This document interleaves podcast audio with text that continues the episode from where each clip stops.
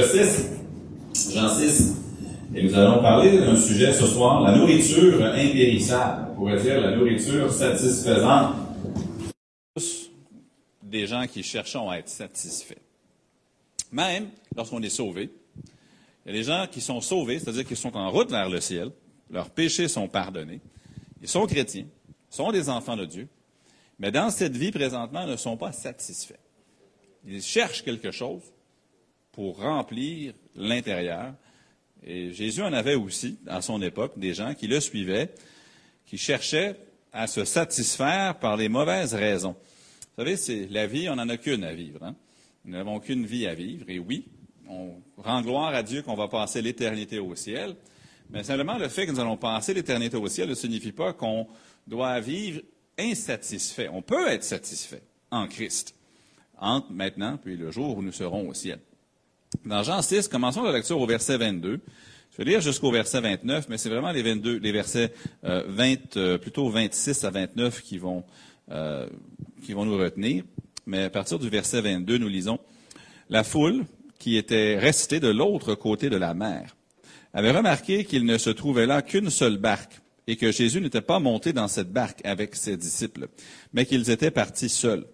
Le lendemain, comme d'autres barques étaient arrivées de Tibériade, près du lieu où ils avaient mangé le pain, après que le Seigneur eut rendu grâce, les gens de la foule, ayant vu que ni Jésus ni ses disciples n'étaient là, montèrent eux-mêmes dans ces barques et allèrent à Capernaum à la recherche de Jésus.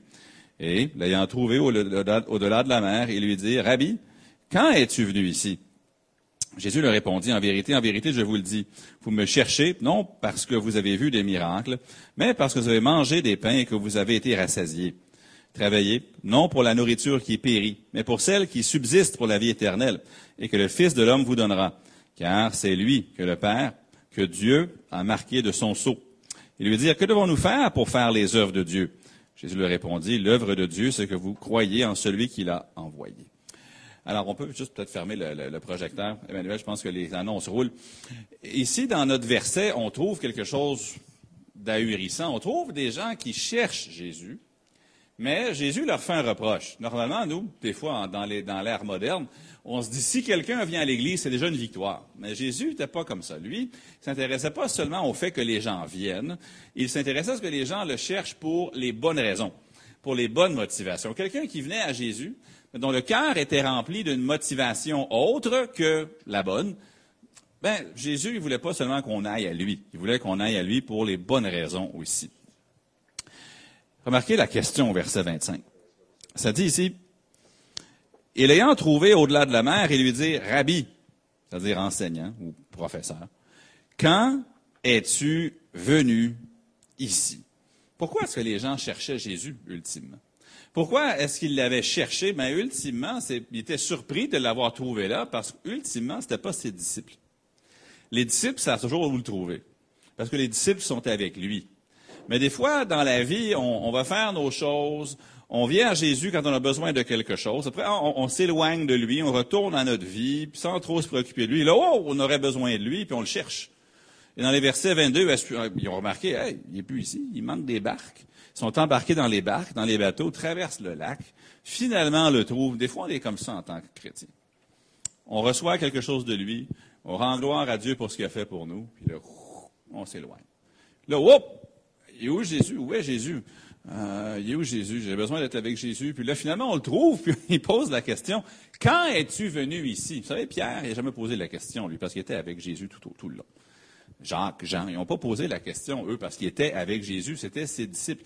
Mais lorsque tu viens à Jésus pour ton besoin, puis après ça, tu repars. Puis ensuite, tu reviens pour un autre besoin, puis tu repars, tu ne seras jamais satisfait. Et Jésus, ici, il va faire un reproche à ce genre de personnes-là. Pour nous, c'est un égarement spirituel. Pour eux, c'était non seulement spirituel, c'était physique aussi. Ils s'éloignaient physiquement de lui, puis ils revenaient. Jésus leur fait savoir sans détour, remarquez le verset 26. En vérité, en vérité, je vous le dis, vous me cherchez. Non parce que vous avez vu des miracles, mais parce que vous avez mangé des pains et que vous avez été rassasiés. Le miracle des pains auquel Jésus fait référence, c'était quand il a nourri euh, les, euh, quand, il a nourri la multitude euh, avant. Leur préoccupation n'était pas pour Jésus lui-même, simplement pour ce que Jésus sait faire. Et parfois, on peut tomber dans le même panneau. On ne cherche pas Jésus lui-même. On cherche ce que Jésus fait. On veut que nos, nos, prières soient exaucées. On veut que nos circonstances soient changées. On veut que, on veut tout ça. Mais Jésus lui-même, ce n'est pas euh, nécessairement ce qu'on cherche. Des fois, nos prières même le révèlent si on s'écoute prier.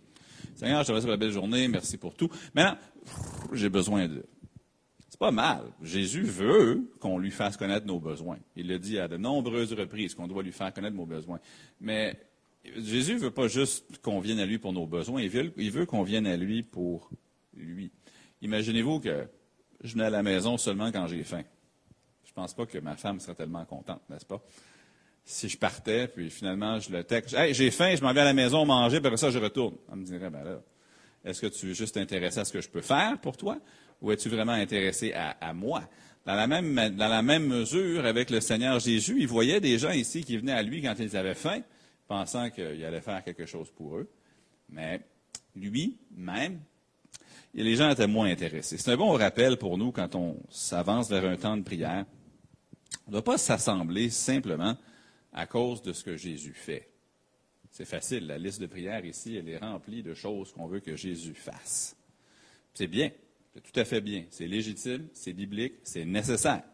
J'ai rien contre. Au contraire, la Bible encourage qu'on fasse connaître nos besoins à Dieu par des prières et des supplications.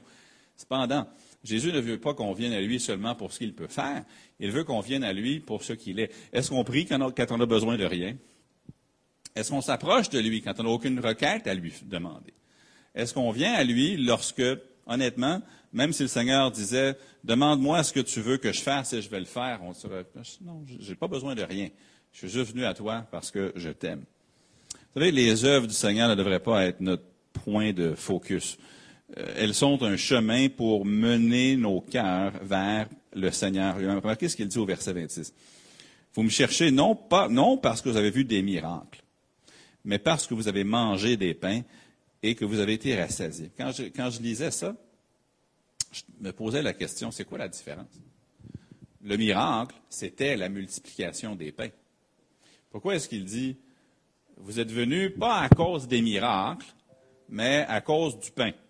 Est-ce que le miracle et le pain, ce n'était pas la même chose? Oui et non. Parce que le miracle, c'est un témoignage sur la personne de Jésus.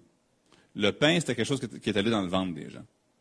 Eux, c'était le pain qu'ils voulaient. Si Jésus l'avait acheté avec de l'argent de poche, ça aurait fait leur affaire pareil. Eux n'étaient pas intéressés à connaître Jésus en tant que fils de Dieu, en tant que Messie, en tant que sauveur, en tant que tout ça étaient simplement intéressés à ce que Jésus remplisse leur ventre. Le miracle lui-même témoignait de qui Jésus est. Le pain, lui, il ne faisait que remplir leur désir à eux. Le résultat final, c'est qu'en cherchant ce que Jésus peut faire, mais sans le chercher lui, on reste spirituellement, du moins, l'estomac vide. On est constamment insatisfait. On est constamment, mais constamment insatisfait. Quand j'étais dans ma première année d'école biblique, vous savez, quand on arrive à l'école biblique, maintenant Jacques, quand il était plus vieux, donc il était plus mature que moi, moi je suis allé, j'étais à quelques jours d'avoir 18 ans. Et vous savez, quand un jeune à l'âge de 18 ans arrive à l'école biblique, puis que c'est tous des chrétiens du même âge, généralement les garçons remarquent les filles et les filles remarquent les garçons. C'est juste la nature humaine. Même des fois, on a les gens vont dire, tu as, gradué avec quoi? J'ai gradué avec un BTH, un baccalauréat en théologie.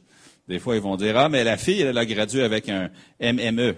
Elle est rendue madame maintenant, au lieu de mademoiselle. Vous vont dire qu'elle s'est mariée rendue là. C'était le diplôme qu'elle cherchait. Une blague populaire que les gens font. Ça marche mieux en anglais qu'en français.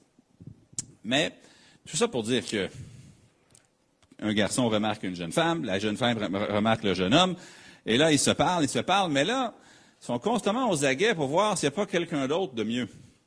Et là, après quelques mois, elle et lui ne se fréquentent plus. Là, elle, elle fréquente lui, puis lui, il fréquente elle. Puis c'était un peu comme ça que ça fonctionnait des fois dans la petite culture là-bas. Parce que même si tu étais en train de parler à quelqu'un qui aime Dieu, puis qui a plusieurs qualités, les gens étaient souvent à l'affût de voir s'il n'y avait pas quelqu'un de, entre guillemets, mieux. Mais des fois, on est comme ça avec le Seigneur Jésus. Il fait quelque chose pour nous. On est toujours en train de se poser la question, est-ce qu'il ne pourrait pas en faire plus pour moi? Est-ce que je ne pourrais pas avoir quelque chose davantage de lui? Mais quand on est satisfait de qui il est, dans notre vie, on va être moins on va être moins centré sur ce qu'il pourrait faire. Parce que, comme il l'a dit à Paul, ma grâce te suffit. En d'autres mots, je te suffis. Euh, quand Moïse a demandé à Dieu, mais là, tu m'envoies en Égypte pour sortir le peuple d'Égypte, puis ils vont me demander, mais qui t'envoie? Dis-leur, je suis. Je suis quoi? Je suis. Pas je suis un tel, je suis cela, je suis, point. Je suis suffisant. C'est ce qu'il est en train de dire. Des fois, on chante d'un cantique, on dit qu'il est El Shaddai, Dieu Tout-Puissant. C'est vrai, c'est une bonne traduction, mais le nom El Shaddai veut dire ultimement le Dieu qui suffit. Quand tu l'as, lui, tu as tout ce qui suffit. Tu n'as pas besoin qu'il fasse autre chose pour toi, même si oui, il peut le faire. Et souvent, il va le faire, puis on rend gloire à Dieu lorsqu'il le fait, mais ultimement, lui-même, il suffit.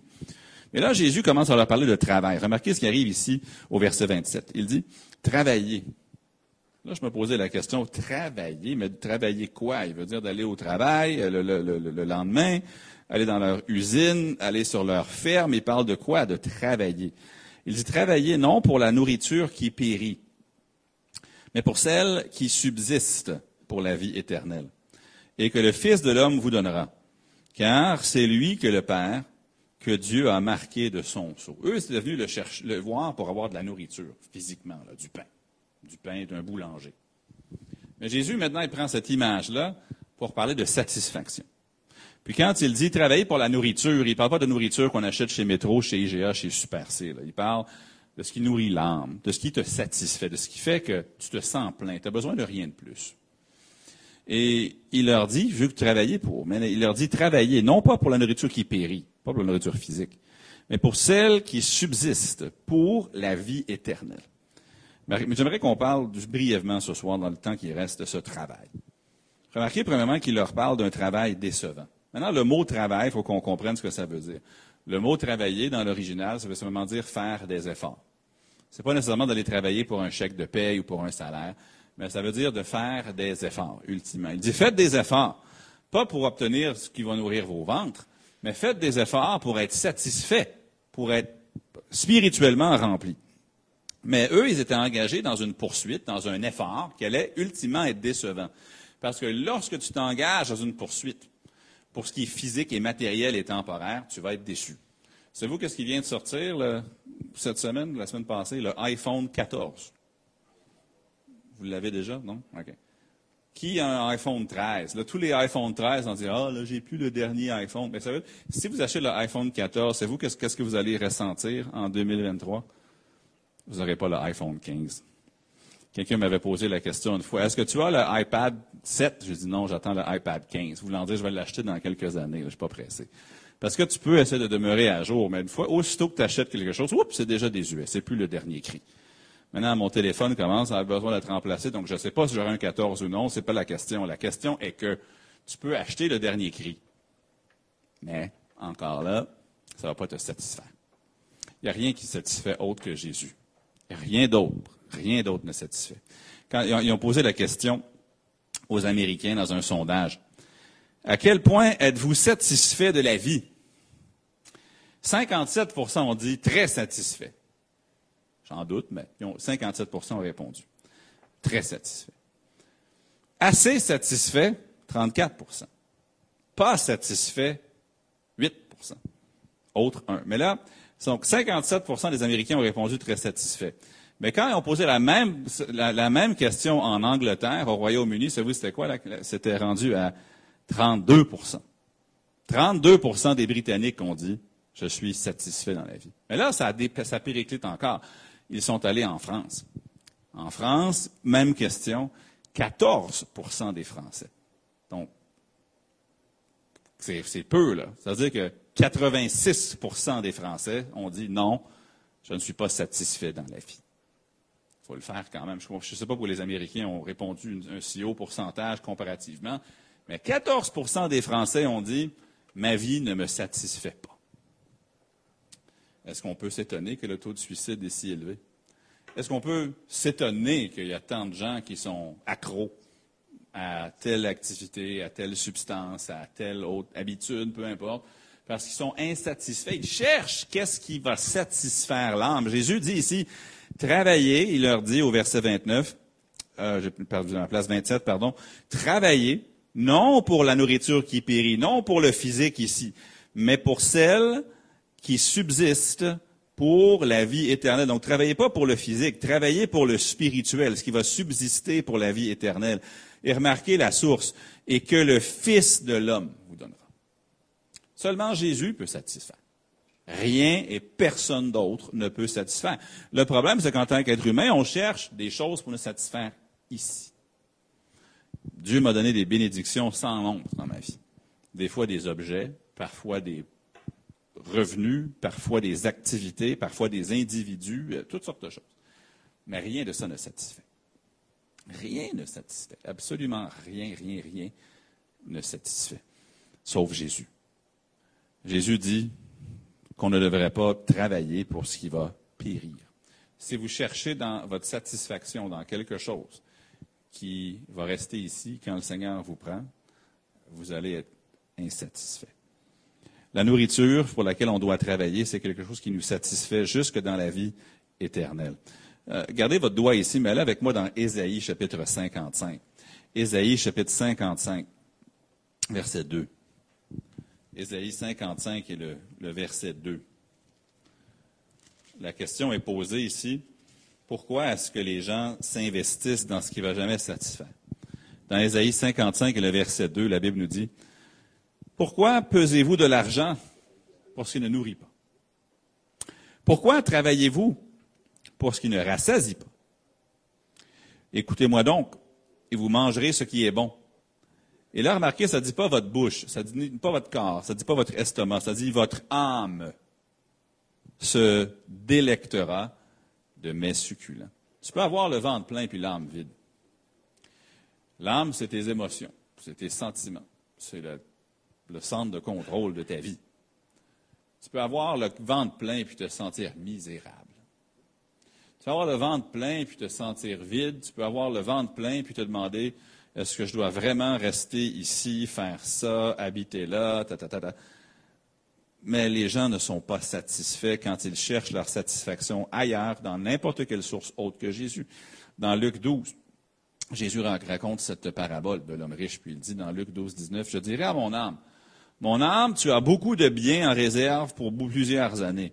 Repose-toi, mange, bois et réjouis-toi. Quand, quand l'homme riche dit ça, à chaque fois, je me pose une question. Il ne devrait pas parler à son âme. Il devrait parler à son corps. Parce que il dit, je dirai à mon âme, mon âme, tu as beaucoup de biens. Elle est là, son erreur. Est-ce que les biens peuvent satisfaire l'âme? Bon. Est-ce que les biens peuvent satisfaire le corps? Oui. Si vous avez faim et vous allez au buffet chinois et vous mangez euh, à volonté, vous n'aurez plus faim. Votre corps va être satisfait, votre âme peut demeurer vide. Tu ne peux pas remplir ton âme avec quelque chose de physique. L'âme, c'est spirituel, ça doit être rempli par le spirituel. Le physique, ça peut être comblé jusqu'à un certain point par le physique.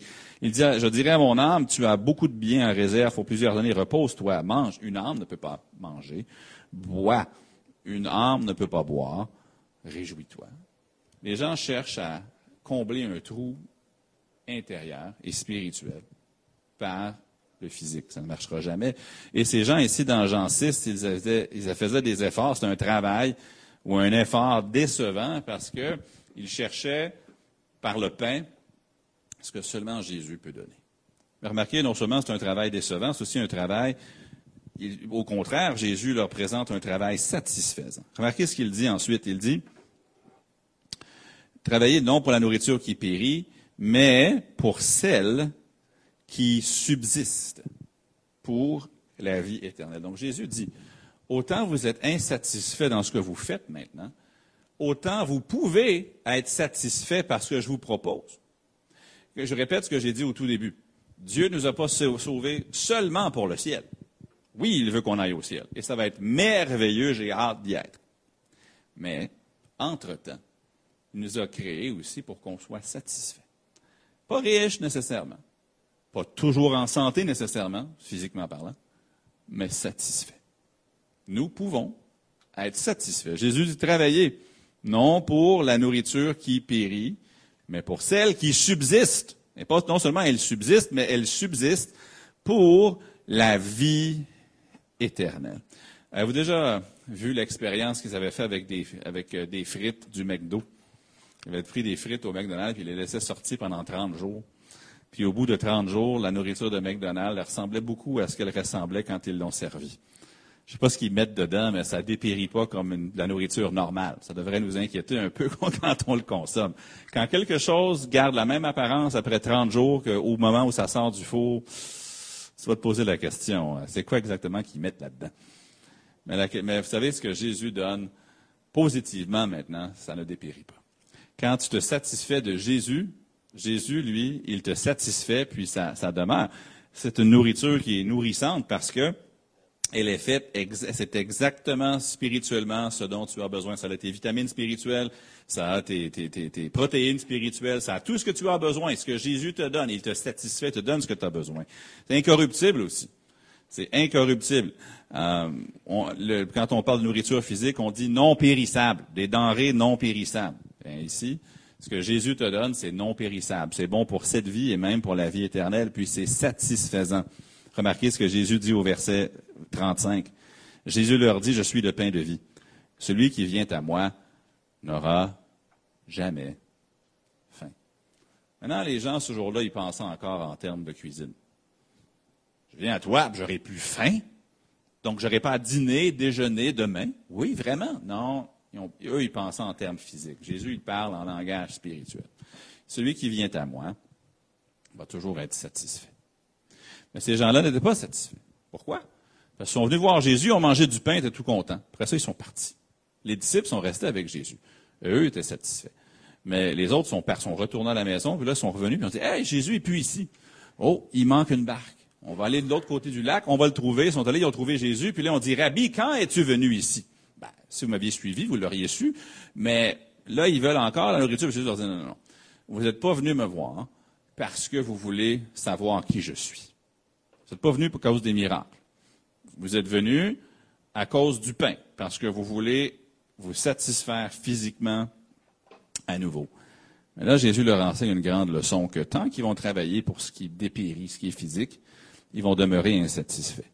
Mais le jour où ils vont vivre maintenant pour ce qui subsiste pour la vie éternelle, eh bien là, comme le verset 35 le dit, ils n'auront jamais faim. Maintenant, il pose la question au verset 28 et lui dire, que devons-nous faire pour faire les œuvres de Dieu? Jésus leur répondit, l'œuvre de Dieu, c'est que vous croyez en celui qui l'a envoyé. Que vous croyez. Donc, ce, ce travail, cet effort-là, il ne se fait que par la foi. La foi, ça ne s'intéresse pas seulement à ce que Jésus peut faire. La foi s'intéresse toujours à qui il est.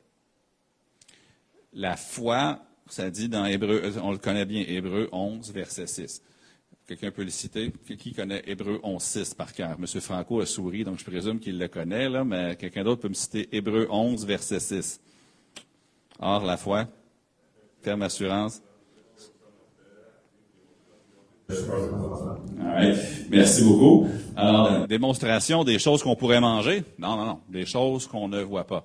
Or, sans la foi, il est impossible hein, de lui être agréable, car il faut que celui qui s'approche de Dieu croit que Dieu existe, premièrement, et qu'il est le rémunérateur de ceux qui le cherchent. Donc, il faut croire en lui, la personne. Et ensuite, une fois qu'on croit en sa personne, on peut croire à ses œuvres ou à ce qu'il pourrait faire. Mais la foi se concentre toujours sur Jésus. Pour nous, aujourd'hui, c'est peut-être pas du pain. On vit dans un pays où le pain est partout pas seulement du pain, du four, mais toutes sortes de nourriture, toutes sortes d'activités physiques, toutes sortes de breuvages, toutes sortes de tout. On peut consommer jusqu'à engraisser et on peut consommer jusqu'à ce qu'on regarde avec dédain les aliments qu'on mangeait hier, parce qu'on en a tellement mangé qu'on n'en veut même plus. Et on n'est jamais satisfait. Alors, comment être satisfait? Bien, Jésus nous donne la recette. Je suis le pain de vie. Celui qui vient à moi n'aura jamais faim. Puis il leur dit, l'œuvre de Dieu, c'est vous croyez. Maintenant, croire, c'est large. Quand on dit croire en lui, on pense tout de suite au salut. Avec raison. On croit en lui pour être sauvé. Mais même une fois qu'on est sauvé, est-ce qu'on cesse de croire en lui pour la satisfaction quotidienne? Est-ce que étant maintenant sauvé, on commence à croire dans les choses du monde pour donner une vie satisfaisante? Je pense que beaucoup de chrétiens le font. On lui fait confiance pour le ciel. On ne lui fait pas confiance pour la satisfaction ici. C'est comme si on se dit, Jésus est assez bon pour me donner une place au ciel, mais si je fais de lui mon ultime priorité ici, il y a beaucoup de choses de la vie auxquelles je ne pourrais pas goûter. Je lui fais confiance pour l'éternité, mais je ne fais pas confiance pour la satisfaction. Et c'est, c'est un peu ce que Jésus est en train de leur dire ici. Ensuite, il complète en disant, l'œuvre de Dieu, c'est que vous croyez en celui qui l'a envoyé. Oui, pour le salut. Ça, je pense que je prêche à la chorale ce soir. Je pense qu'on est tous d'accord ce soir que Jésus sauve. Et que c'est seulement par la foi en lui qu'on peut être sauvé. En tant que chrétien, on n'est pas un chrétien si on n'a pas cru ça. Mais, en tant que chrétien, des fois, on peut croire à lui pour le ciel. Après ça, pour la satisfaction, on commence à fouiller dans le réfrigérateur. On commence à fouiller dans le monde on commence à fouiller dans les annonces. Puis on commence à fouiller ici, fouiller là, parce qu'on pense que si on trouve ce qui satisfait, ben là, on va être bien. Si on l'achète, si on l'obtient. Jésus dit non. Travaillez, non pour la nourriture qui périt, non pour votre source de satisfaction qui finit par périr et qui vous laisse, vous laisse avec la faim spirituelle, mais pour celle qui subsiste pour la vie éternelle. Mais le rappel pour nous, surtout avec euh, un temps de prière qui suit, on s'approche de Jésus ce soir, même si, même si Jésus nous disait, OK, parfait, d'un claquement des doigts, je vais répondre à toutes, toutes, toutes, toutes, toutes, les requêtes dans la liste. Là, je les élimine tous ce soir. J'exauce toutes vos requêtes. Est-ce qu'on serait satisfait? Non. On réussirait à remplir la feuille pour la semaine prochaine avec des nouvelles requêtes. Ça serait bien qu'il réponde à toutes les requêtes. Ça serait bien de lui en emmener d'autres mais ça finira jamais. Parce que ce n'est pas ça qui satisfait. Ce qui satisfait ultimement, c'est lui seul. C'est lui. Et je sais, je crois, on a déjà commencé à enlever des requêtes sur la liste cette année même. Gloire à Dieu pour ça. Il y en aura toujours d'autres, et c'est bien. Il y en aura jusqu'à ce qu'il revienne. Il veut qu'on lui fasse connaître nos besoins avec des prières, des supplications. Mais il veut qu'on trouve notre satisfaction, non pas dans ce qu'il pourrait faire seulement, même si on lui en gloire pour ça. Il veut qu'on trouve notre satisfaction en lui. Alors, prenons-les nos listes de prières, puis on va passer maintenant vers notre temps de prière. Et puis, euh,